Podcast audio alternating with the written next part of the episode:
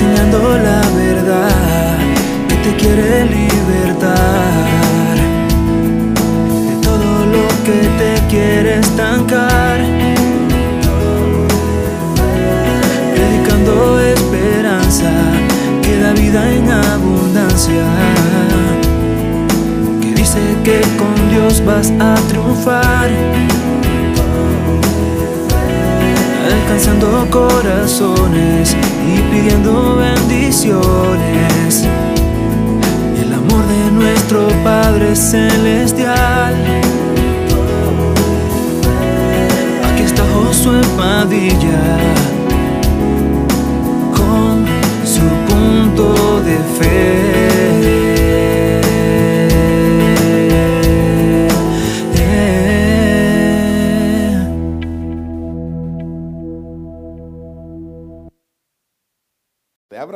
Por favor, eh, en el capítulo número 20 del segundo libro de las Crónicas. Segundo libro de las Crónicas 20 y quiero compartir con usted ahí un mensaje que espero que le bendiga de una manera maravillosa en esta tarde. Amén. ¿A cuántos de ustedes en alguna ocasión los ha tomado de sorpresa un problema? De aquellos que usted eh, dice, oiga, esto no me lo estaba esperando, me esperaba cualquier cosa menos esto. ¿Verdad? Hay momentos en la vida que nosotros decimos, bueno, si me hubiera venido esto ya estaba listo, pero para esto no estaba listo. Y quiero hablarle en esta tarde acerca de esta porción porque hay un, un rey que acaba de empezar a ser rey, que no tiene experiencia de rey, que no tiene experiencia de batallas ni de guerras y de repente, de la nada, se junta un grupo de personas a hacerle un problema del cual él no sabe qué hacer. Pero lo que sí sabe es que tiene un Dios que tiene todo el poder.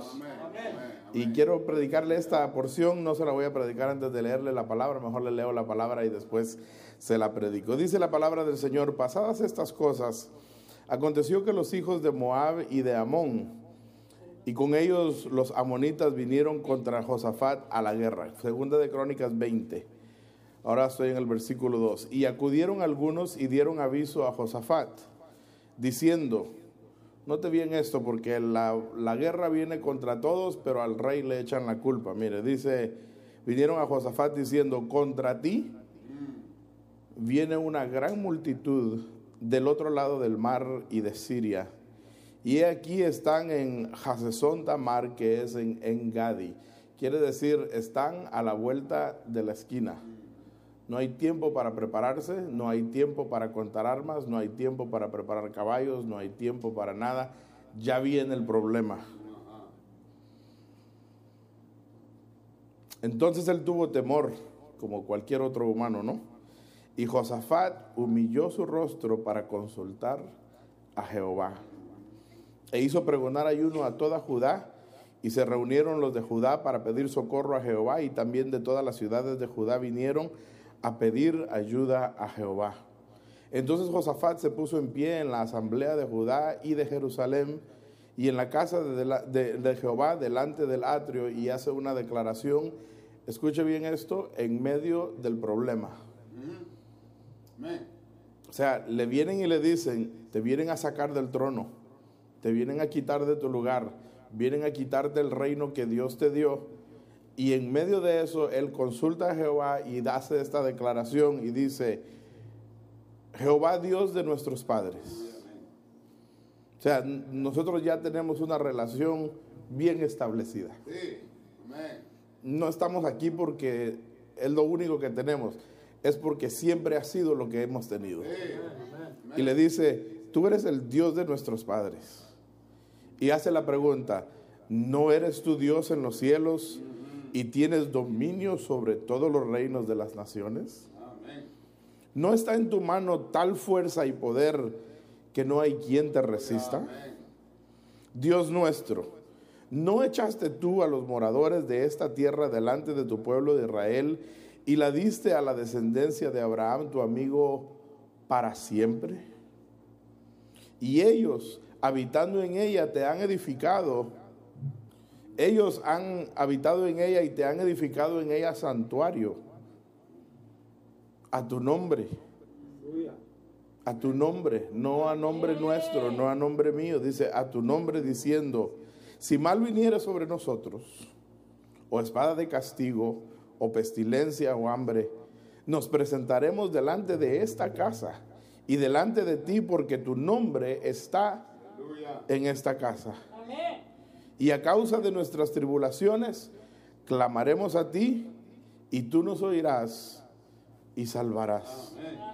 Ahora pues, he aquí los hijos de Amón y de Moab y los del monte de Seir, cuya tierra no dejaste que nosotros tocáramos cuando pasamos, eh, cuando pasaba de Israel, cuando venía de tierra de Egipto, sino que nos se apartasen de ellos y no los destruyesen. He aquí, mire bien, se lo voy a decir contemporáneamente, a los que perdonamos ahora nos vienen a pagar con mal. ¿No le ha pasado eso? Que a los que hemos ayudado, que a los que hemos perdonado, que a los que hemos guardado, que a los que hemos bendecido, de repente se levantan contra nosotros. Y dicen, no, son estos mismos a los que no nos dejaste tocar y que nos apartásemos de ellos. Y aquí mira el pago que nos dan viniendo a arrojarnos de la heredad que tú nos diste en posesión.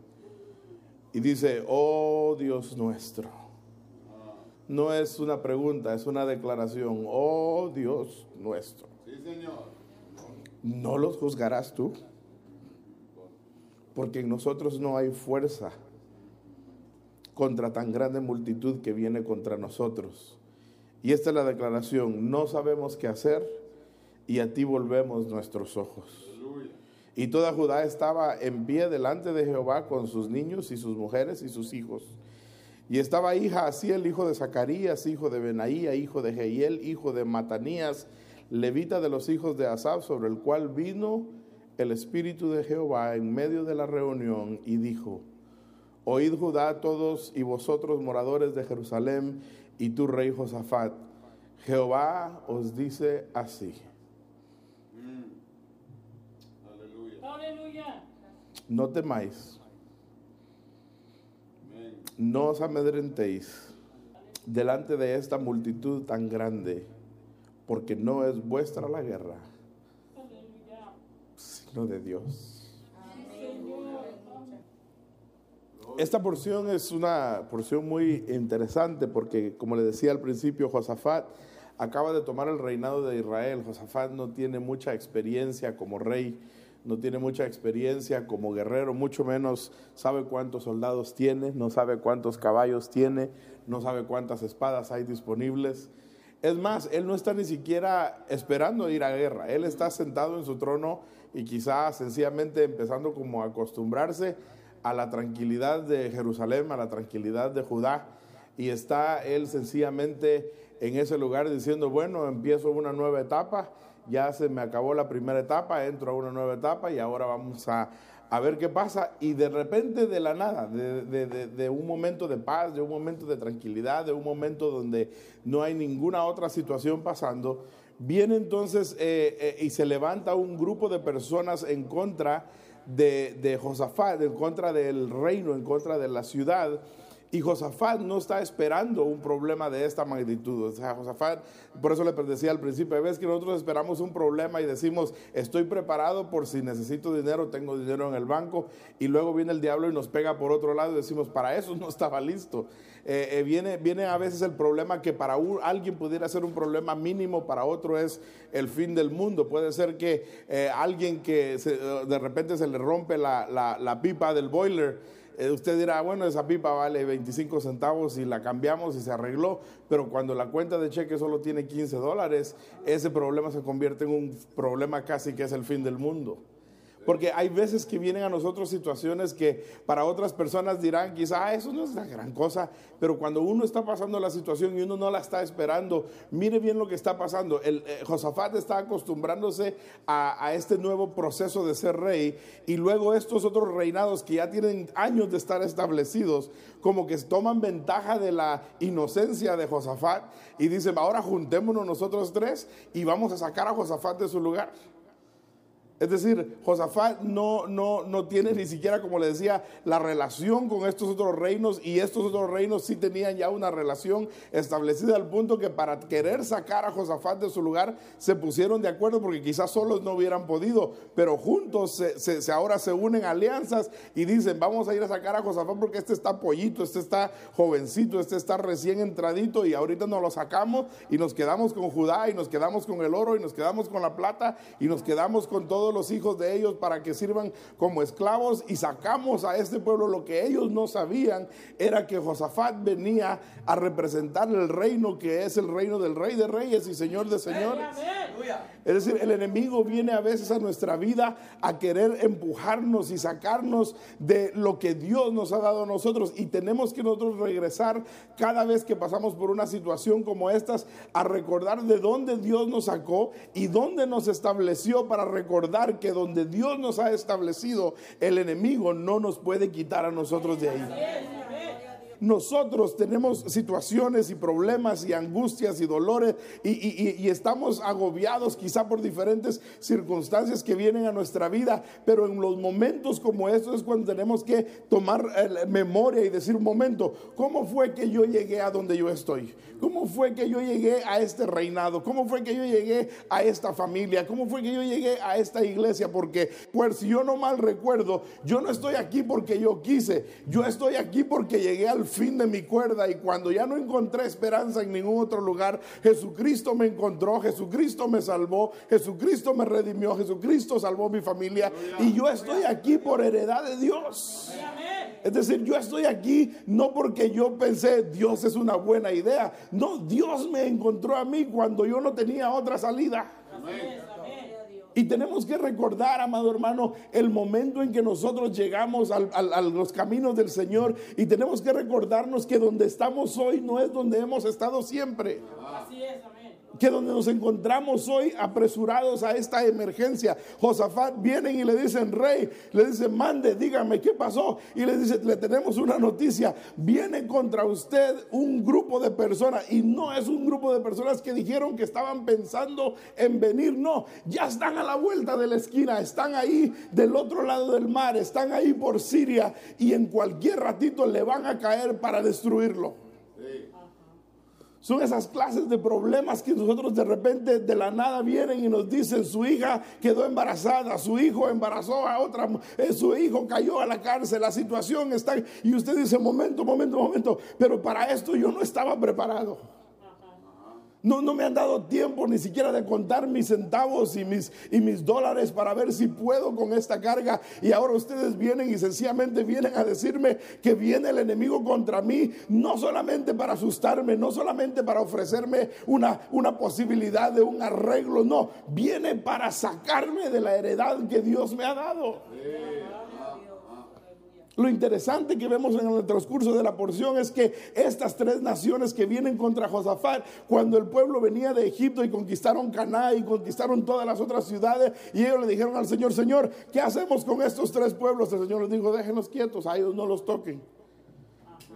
Y en la, mente de, de, Josafat está, Dios mío, pero si estos fueron los pueblos que nosotros perdonamos cuando el pueblo venía de Egipto, ¿cómo es que ahora ellos se levantan contra nosotros a querer sacarnos del lugar donde Dios nos ha dado a nosotros por heredad?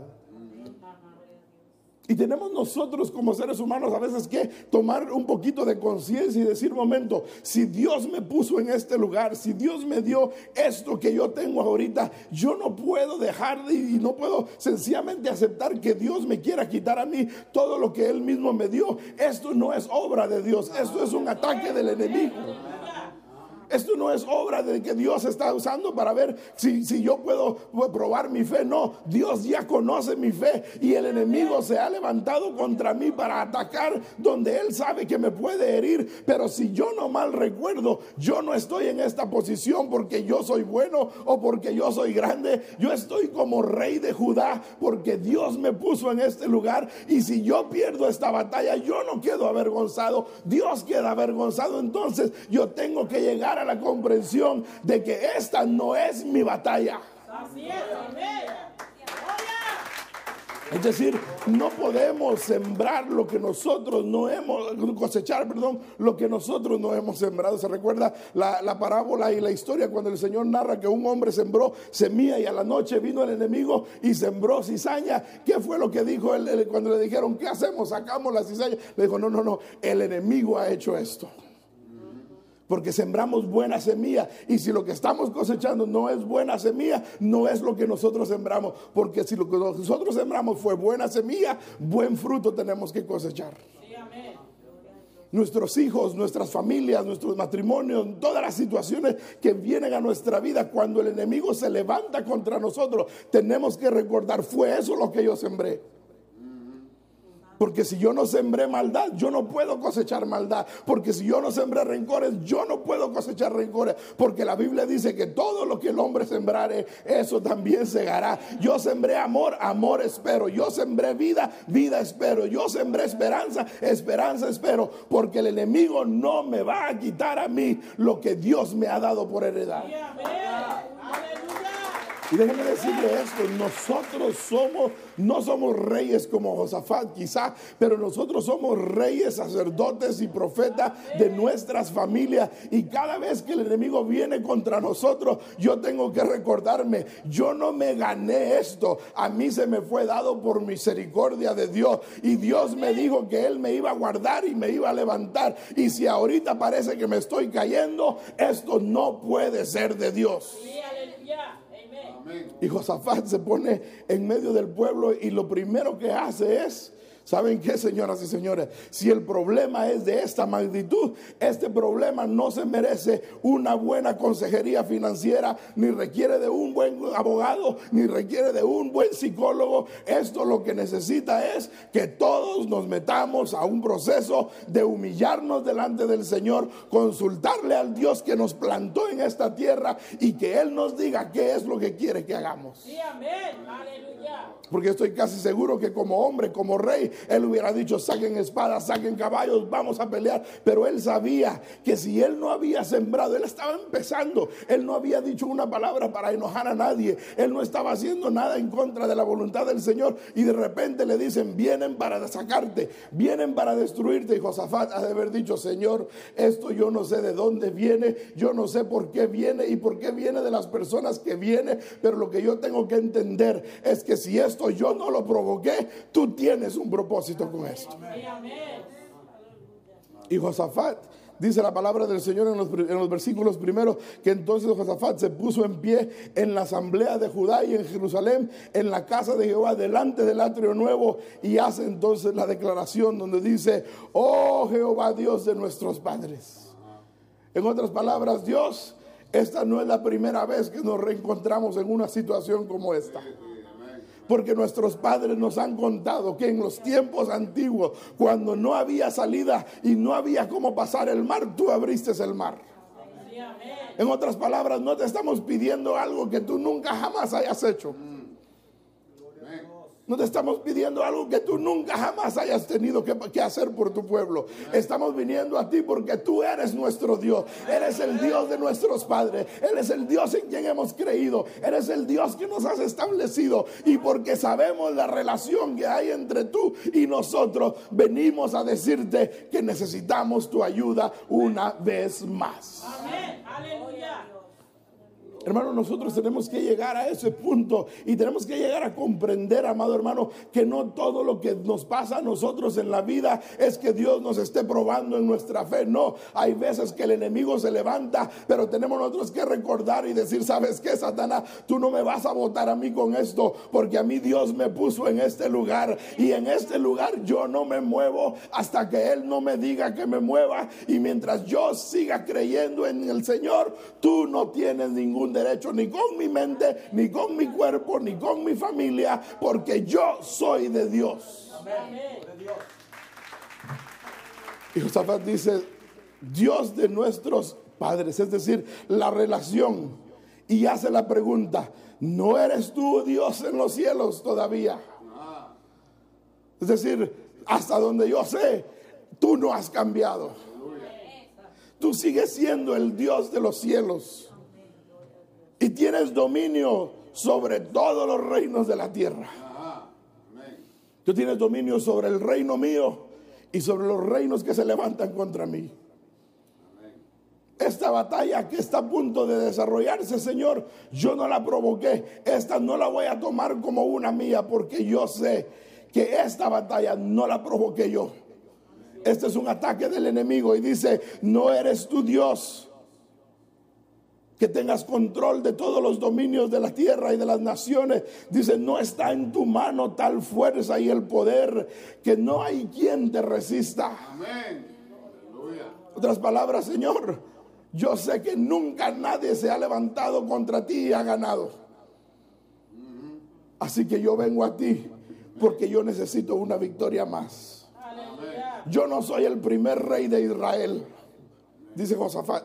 Yo soy uno de los reyes de Israel. Y yo sé que a través de Saúl ganaste victoria. Y a través de David ganaste victoria. Y a través de, Salomón ganaste victoria. A través de todos los reyes has ganado victoria. Yo no sé qué hacer. Yo no tengo respuesta a esto. Yo no sé ni de dónde vino el problema. Yo no sé ni de dónde se levantó la situación. Pero lo que sí te vengo a decir es que vengo a declarar y a decir que tú sigues siendo el rey de Israel. Y por la relación que tenemos contigo, necesitamos que hagas algo. No es cuestión de doblarle el brazo a Dios y decirle tienes que hacer algo. No, es por la relación que yo tengo contigo. Tengo el derecho de pedir tu protección y tu intervención y esperar que tú obres a favor de tu pueblo porque la sangre de Cristo me ha hecho heredero de Dios y coheredero juntamente con Cristo. Aleluya. Y dice, Señor, no hay nadie que te pueda resistir. Dios nuestro, ¿no echaste tú a los moradores de esta tierra delante de tu pueblo? Y la diste a la descendencia de Abraham. ¿No te viene esto tu amigo? Nosotros no estamos usurpando nada, Señor. Nosotros no estamos reclamando nada que no sea nuestro. Abraham, nuestro padre, era tu amigo y tú le diste a tu amigo esta tierra. Por tanto, mira ahora lo que está pasando, que estos hombres vienen ahora a querer quitarnos de lo que tú nos diste a nosotros. Y no solamente eso, Señor, los que hemos vivido en esta tierra, hemos hecho un templo, una casa, el cual lleva tu nombre, se llama casa de Dios. Y hemos hecho una casa, hemos dado nuestros bienes, hemos dado nuestro tiempo, hemos dado nuestro esfuerzo, hemos dado todo lo que hemos tenido. Y ahora mira esto, quieren venir a quitarnos el lugar donde tu casa está y donde tu nombre está. Y venimos a decirte, Señor, haz algo por esta causa. Y le dice, y ellos han habitado en ella y te han edificado en ella un santuario a tu nombre diciendo, si mal viniere sobre nosotros o espada de castigo o pestilencia o hambre, o nos dice, nos presentaremos delante de esta casa y delante de ti porque tu nombre está en esta casa. Y a causa de nuestras tribulaciones clamaremos a ti y tú nos oirás y nos salvarás otras palabras, Señor, no venimos aquí a consultar, venimos sencillamente a pedirte que nos dirijas. Nosotros sabemos que tú puedes ganar esta batalla. No tenemos duda de que tú lo puedes hacer. Pero necesitamos tus direcciones para saber cuándo y para saber cómo.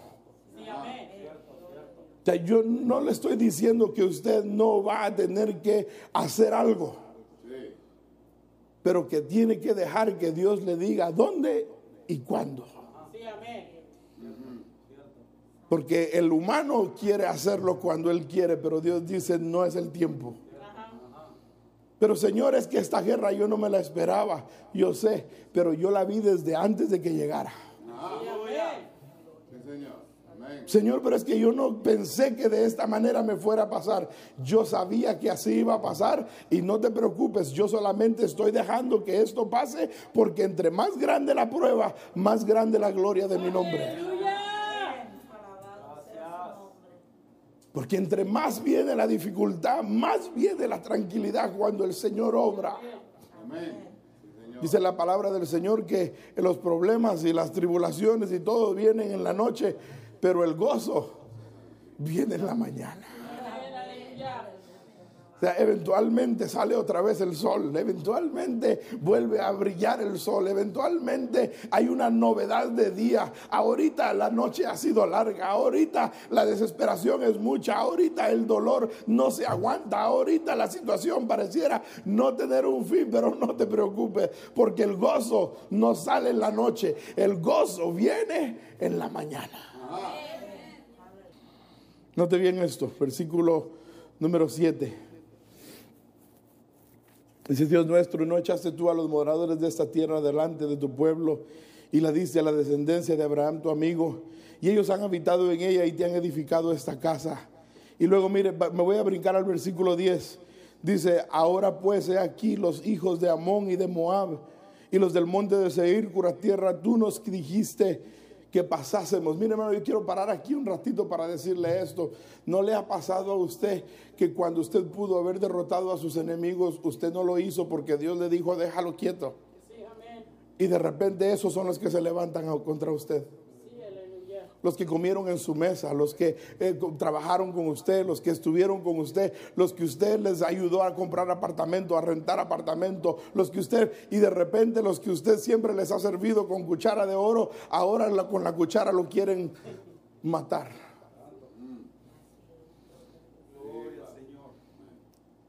Y dice, dice el Josafat, Señor, pero si los pudimos haber destruido cuando veníamos de Egipto y tú nos dijiste que no, le dijiste a nuestros padres y, nuestros padres nos dijeron a nosotros que a ellos no los podíamos tocar y los padres de, nosotros le dijimos a nuestros hijos que no y ahora nuestros hijos están en peligro porque tú no nos dejaste matarlos cuando podíamos. Y ahora mira cómo nos pagan. Ahora se han unido y ahora sí son fuertes, porque ahora ya ellos son un reino y ahora se han juntado los tres para levantarse contra nosotros, Señor. Ellos saben que yo no tengo experiencia, ellos saben que yo no tengo, no, no sé qué hacer, ellos saben que no tengo caballos, soldados, espada. a él no le había dado tiempo ni siquiera de establecer cuál era su ejército. Él no sabía ni lo que tenía y el Señor entonces deja que esta situación se levante y Josafat le dice, Señor, yo no puedo nada más que hacer que venir delante de ti y decirte, Señor, yo no sé qué más hacer. Oiga hermano, ¿cómo se sentiría usted si el rey de su país le dice a usted, yo no sé qué hacer? ¿Cómo se sentiría usted si su esposo le dice, yo no sé qué hacer? ¿Cómo se sentiría usted sentirse indefenso que el que lo tiene que defender está tan indefenso como usted lo está?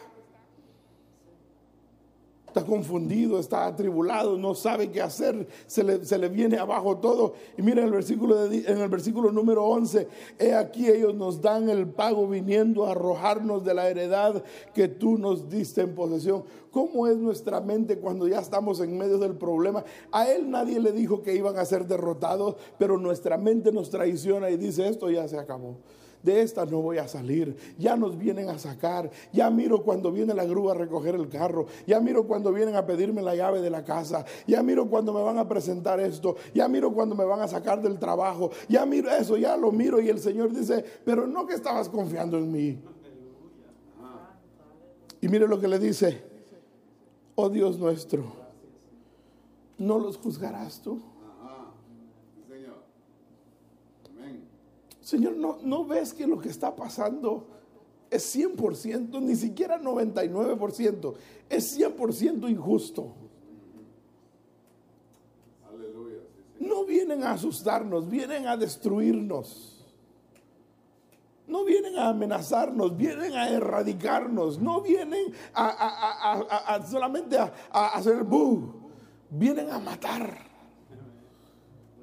no viene solamente como para, para que se, empiece a temblar todo. No, no, no. Ya nos sentimos muertos. ¿No los vas a juzgar?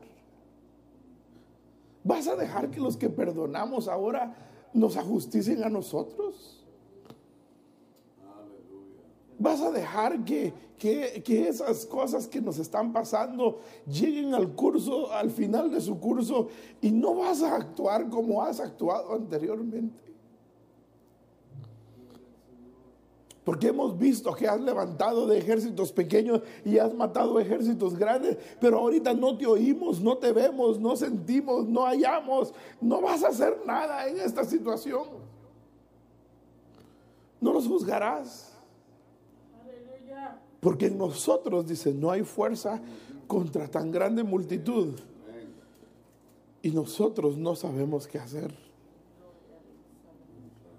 Pero a ti volvemos nuestros ojos. En otras palabras, Señor, no tengo ni para contar espadas ni para contar caballos. Y lo único que me queda es que si tú no haces algo, yo llego al final. Y vamos a voltear nuestros ojos a ti porque alzaré mis ojos a los montes. ¿De dónde vendrá mi socorro? Dijo el salmista. Y esta expresión es dicha, no, no, no es porque David no sepa dónde, sino porque entre todos los montes que hay alrededor de Jerusalén hay muchos montes y en cada monte había un, un, Dios, había un altar para este Dios y en este había para este y todos los idólatras habían agarrado un monte para encontrar su, su Dios y para clamar a él y el salmista dice, alzaré yo mis ojos a estos montes, ¿de dónde vendrá mi socorro? Y dice, mi socorro no viene ni de este, ni viene ni de este, ni porque se acuerda que la Biblia como Jerusalén tiene montes alrededor de ella, en cada monte había un lugar para un Dios y dice David, no, no, no, no, mi respuesta no viene ni del abogado, ni del consejero, ni del policía, ni de este, ni de acá, ni del de acá, no, mi socorro viene de más arriba. El Dios en quien yo creo no habita en estos montes. El Dios en quien yo creo no habita en estas alturas. El Dios en quien yo creo está en las alturas más allá de los montes que mis ojos ven. Alzaré mis ojos a los montes. ¿De dónde vendrá mi socorro? Dice mi socorro viene de Jehová. El que hizo los montes, el que hizo los cielos, el que hizo esta tierra. De ahí viene mi refugio. Ahí viene mi esperanza, de ahí viene mi gozo, porque en Dios está mi fortaleza. Nuestra esperanza, amado hermano, sí, Dios puede usar medios humanos y ahorita se lo enseño, pero la confianza para que Dios mueva abogados y Dios mueva doctores y Dios mueva personas, tiene que venir de nuestra confianza en Dios. Y todo Judá estaba en pie delante de Jehová con sus niños, sus mujeres y sus hijos. Y cuando parecía que Dios no escuchaba y cuando parecía que Dios no hablaba y cuando parecía que Dios no estaba interesado, dice la palabra del Señor, y estaba ahí así el hijo de Zacarías, hijo de Benaía, hijo de Jehiel, hijo de Matanías, levita de los hijos de Asaf, un cantor. Y sobre este quien nadie esperaba, se puso el Espíritu de Dios. Aleluya. Qué curioso que nosotros a veces pensamos que sabemos de dónde vendrá nuestra respuesta y de repente Dios usa a quien nosotros menos esperamos. Que un músico, ¿quién se iba a imaginar que un músico mastica chicles? Dios iba a volar. Aleluya. ¿Quién se iba a imaginar que de que, ¿por qué si el rey fue el que empezó la oración, no fue al rey que Dios le habló? Sino que el rey también anda todo norteado y dice, Señor, ¿vas a contestarnos o no, no, no oímos nada? Y el Señor dice, es que hoy voy a hablar a través de alguien diferente, pero con el mismo propósito. Hoy no solamente quiero hablar con el rey, hoy quiero hablar con el pueblo y quiero hablar con el rey. Y dice que vino el Espíritu de Dios sobre en medio de la reunión. Y dijo, oíd Judá todo y vosotros moradores de Jerusalén y tú, rey Josafat. Es decir, no, no he ignorado ninguna de las oraciones. No he ignorado ninguno de los ayunos. No he ignorado ninguna de las vigilias. Las he oído todas. Y ahora aquí viene mi respuesta. No temáis. Así, ah, pastor, eso es fácil decirlo cuando no se está pasando la prueba. Pero es que el temor viene del diablo, el temor no viene de Dios, nunca viene el temor de, de Dios. Y lo que Dios primero tiene que hacer es quitar al enemigo de nuestra mente y dice, no temáis. Pero no solamente eso, no os amedrentéis. ¿Sabe qué es amedrentarse? ¿Y qué va a pasar? ¿Y qué vamos a hacer? ¿Y cuándo va a ser? ¿Y cómo va a salir? ¿Y cuándo es la fecha? ¿Y Eso es estar... Imagínese usted un pueblo sabiendo que vienen tres naciones contra ellos y aunque el rey lo quiera mantener calladito, la voz se corre. Ahí vienen. ¿Y qué va a hacer el rey? ¿Y qué va a hacer el pastor? ¿Y cómo vamos a hacerle? ¿Y tenemos dinero? ¿Y cómo va a costar? ¿Y cuánto va a costar el doctor? ¿Y cuánto va a salir la ¿Y la medicina cómo la vamos? Eso es estar amedrentado. Él les dice, ya cálmense. Primero que todo saquemos el temor y luego no nos amedrentemos. Cálmense. Si yo soy el Dios de sus padres, si ustedes no causaron esto, aquí les va la respuesta. No temáis ni os amedrentéis delante de esta multitud tan grande. Porque esta guerra no es vuestra. Esta es mi guerra. Esta es mi batalla. Que te he tenido que usar a ti para lograr mi victoria, eso es otra cosa pero no es tu guerra. Yo la hice salir de donde tú menos te esperabas, porque yo no necesito tu ayuda para ganarla. Esta es mi guerra. No hagas nada tú, tranquilo. No te amedrentes, no, no, no te preocupes, no me hagas preguntas. Yo he dejado que esto llegue a este nivel porque cuando yo obre la gente va a saber que yo soy Dios y sea el rey nuevo o el rey más antiguo, yo soy el Dios de la nación. Yo soy el Dios de la familia. Sea este un problema que tú sabes manejar o un problema que no sabes manejar, la gente va a saber que yo soy Dios. Y he dejado que el enemigo se levante con tanto ímpetu, no porque me haya olvidado que les dije que no los tocaran, sino porque voy a hacer algo donde las otras naciones sabrán que yo sigo siendo el Dios de Israel. Así que no se me amedrenten, no se me preocupen por qué tan grande es el problema, ni qué tan caro va a salir. Esta no es batalla de ustedes. Ustedes no tienen que encontrar el dinero, ni tienen que encontrar la respuesta. Yo ya tengo el dinero y ya tengo la respuesta. Yo ya tengo el control de ella y yo sé cuándo viene, porque quiero que sepan una cosa. Yo tanto los amo que cuando dejo que cosas como estas pasen, yo salgo a su rescate no me he olvidado de ustedes. Esta no es guerra vuestra, esta guerra es de Dios. No es su batalla, hermano. No es su batalla. No es su guerra.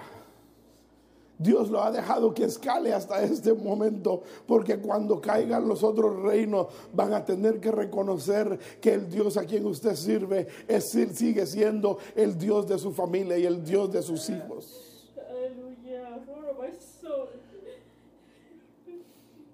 Versículo 16, no lo leímos y este es el final. Mañana. Hermano, ahí, ahí hay un sermón completo. Hoy tú no sabes qué hacer. Hoy tú tienes temor. Hoy estás amedrentado. Hoy estás sufriendo. Hoy estás llorando. Pero mañana. Tú tienes meses orando por esto, esperando una contestación y tú crees que sabes cuándo, pero hoy te voy a dar tu respuesta. Mañana, prepárate. Hoy estás llorando, pero mañana. Aleluya. Hoy estás sufriendo, pero mañana, hoy estás atemorizado, pero mañana, hermano, mañana es novedad de vida, es una nueva esperanza. Las lágrimas vienen en la noche, pero dijimos que el gozo viene. Y mañana le dice, mañana, mañana, mañana es el día, mañana es la salida a la guerra. No tenemos caballos, tú no me preguntes cuántos caballos. Mañana va a haber algo que va a pasar que tú no lo esperas, pero mañana yo voy a obrar en la situación. Tú tienes 20 meses dándole vuelta a la situación y no has encontrado la entrada. Yo conozco la entrada, yo conozco la salida. Y mire cómo le dicen en el versículo 16, mañana descenderéis.